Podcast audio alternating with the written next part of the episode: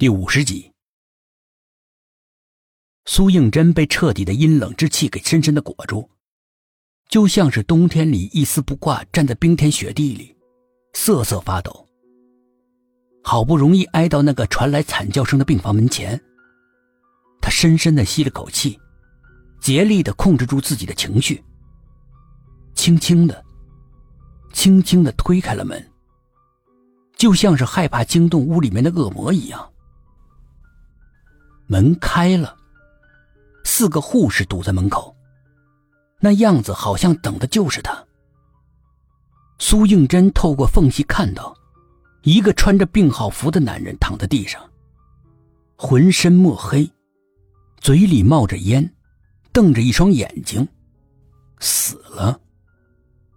苏应真突然感到害怕，他想迫切的离开这里，四个护士将他团团围住。一个护士举着一瓶药水，轮到你了。那声音机械、生硬。苏应真直直的盯着吊瓶里的药水，里面的药水像是烧开的沸水一样翻滚着，冒着泡。他真想跑，脚下却一点动的意思都没有。四个护士傻傻的笑着。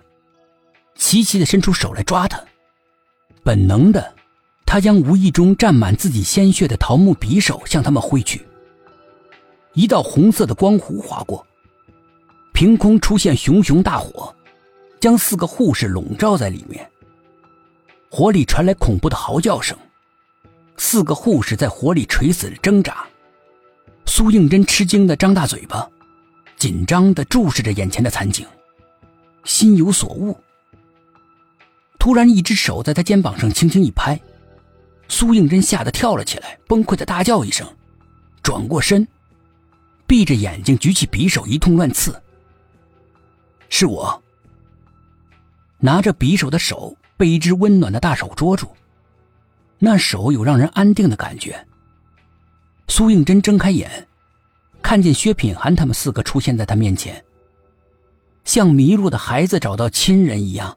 哭得稀里哗啦的。薛品涵将他拥入怀里，轻轻的拍着他的后背，安慰他。一阵肉被烧焦的狐臭味在空气里流动着。四个护士已经被烧得连骨头都不剩了，身上的衣服却是完好的散落在地上，只有缕缕青烟从衣服里面徐徐的冒出来，渐渐的飘散。五个人惊恐的看着眼前的一幕，薛品涵稳稳神，努力的做到和平日里一样的神情。